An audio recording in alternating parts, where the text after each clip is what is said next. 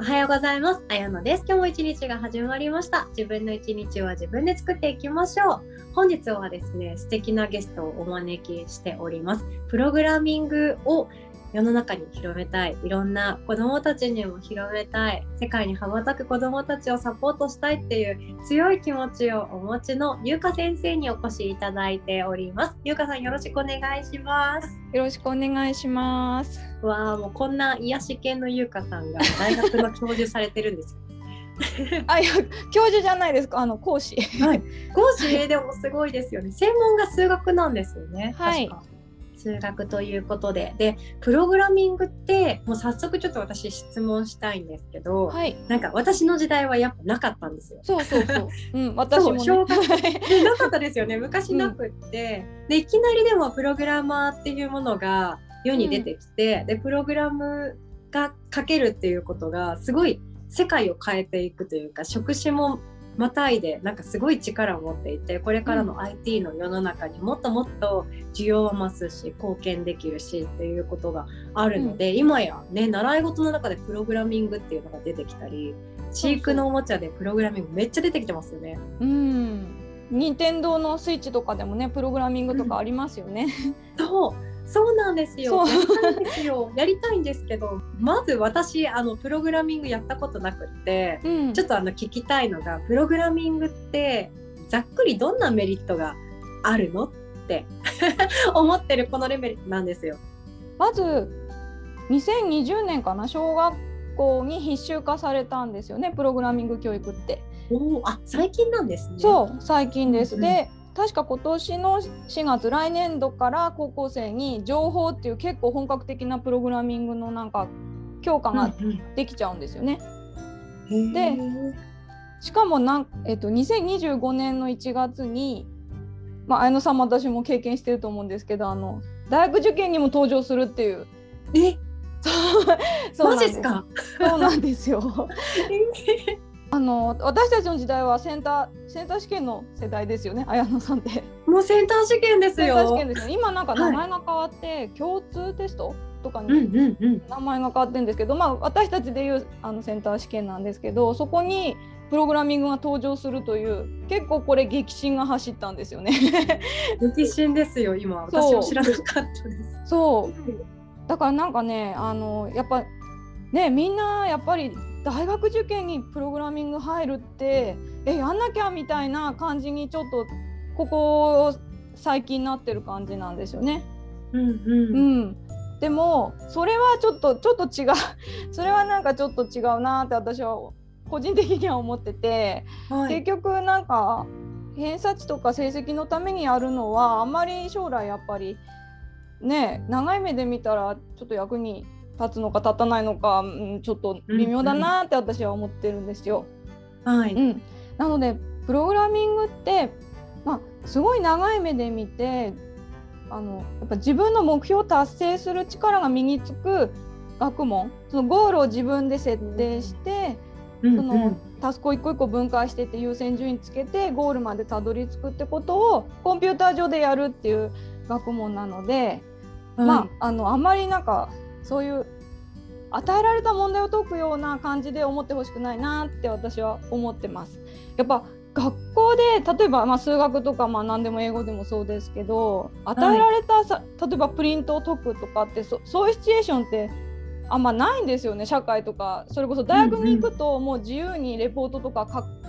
書いて出しなさいみたいになるじゃないですか。なります。うん、うん、そういう時って例えばレポートでこの先生にこの後これを私は達成したっていうのを見せてほしいって言ってそれの材料になるものを図書館で調べたりしてレポート書くじゃないですか。はい、それもある意味プログラミングなんですよねだから、うんうん、まあ、綾野さんテレビ局にいらっしゃったけどプレゼンする時もこれを上司に伝えたいからこれを相手先に伝えたいからこれとこれを調べてこのグラフを書いてこのこれにまとめてってやりますよね。まあ、それもある意味プログラミングなんですよね。自分でゴールを設定して分解していってそれをまあ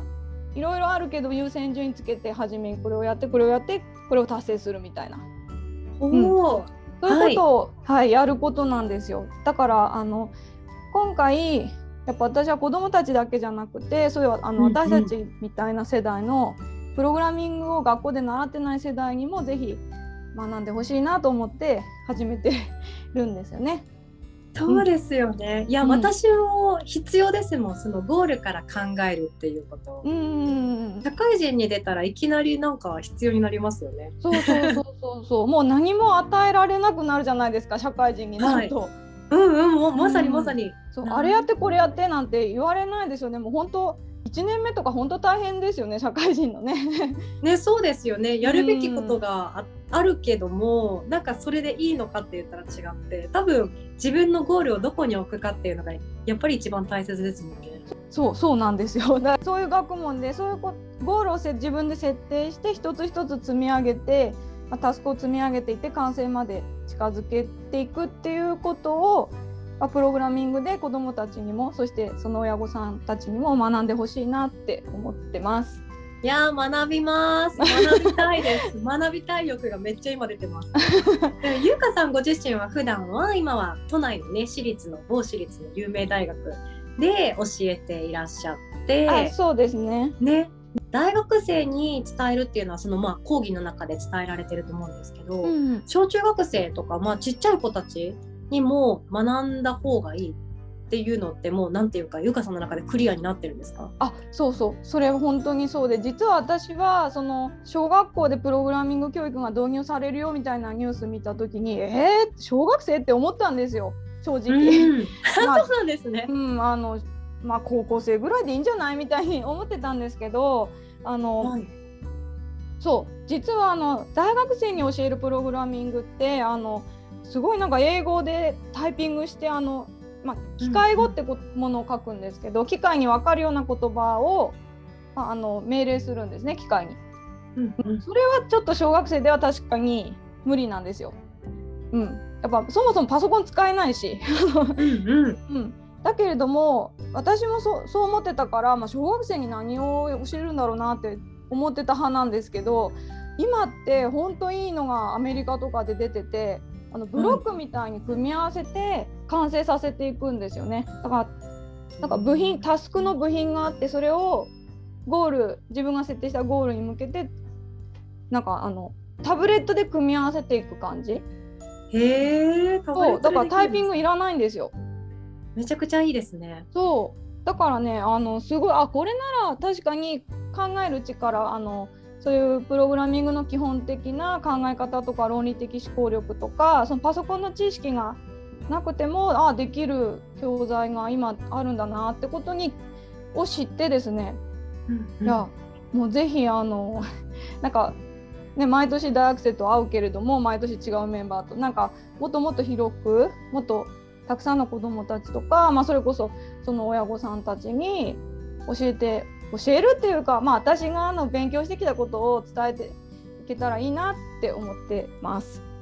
すごいです。いや、私大学の先生が教えてもらえるなんて、私全力でゆうかさんついてきますから。しがみつきます。うちの子も、うちの子もってなります。私は、なんていうか、プログラミングで娘に稼いでほしいとか全然思ってないんですけど、うんなんていうか、その論理的思考が身につくっていうのと、あとはうん。エラーに強くなるってゆうかさんがおっしゃってたじゃないですか。うん自分が求めているゴールに行き立たなかったどり着けなかった時にじゃあどうするか。あそう次の考え方を前進できるっていうのが、私は一番魅力に感じていて。あなるほど。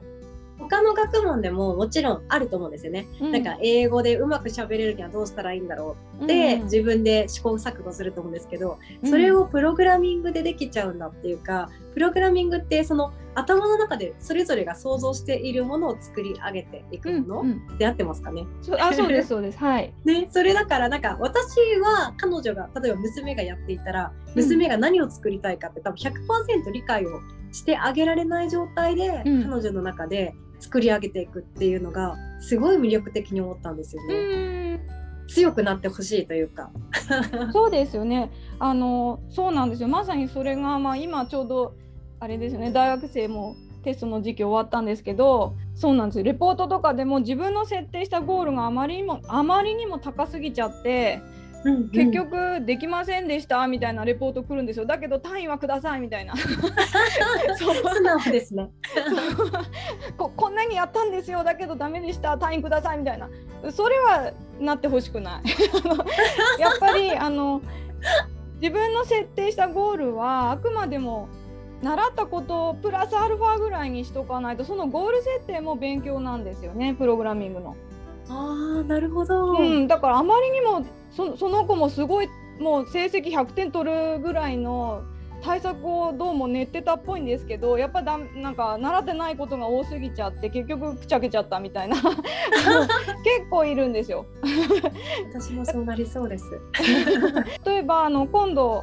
ワークショップでやるのはなんか図形を書いたり迷路を探検したりするものなんですけれどももうちょっと進めていくと自分で例えばお話を作ったりとか、えーうん、なんか動画作ったりとか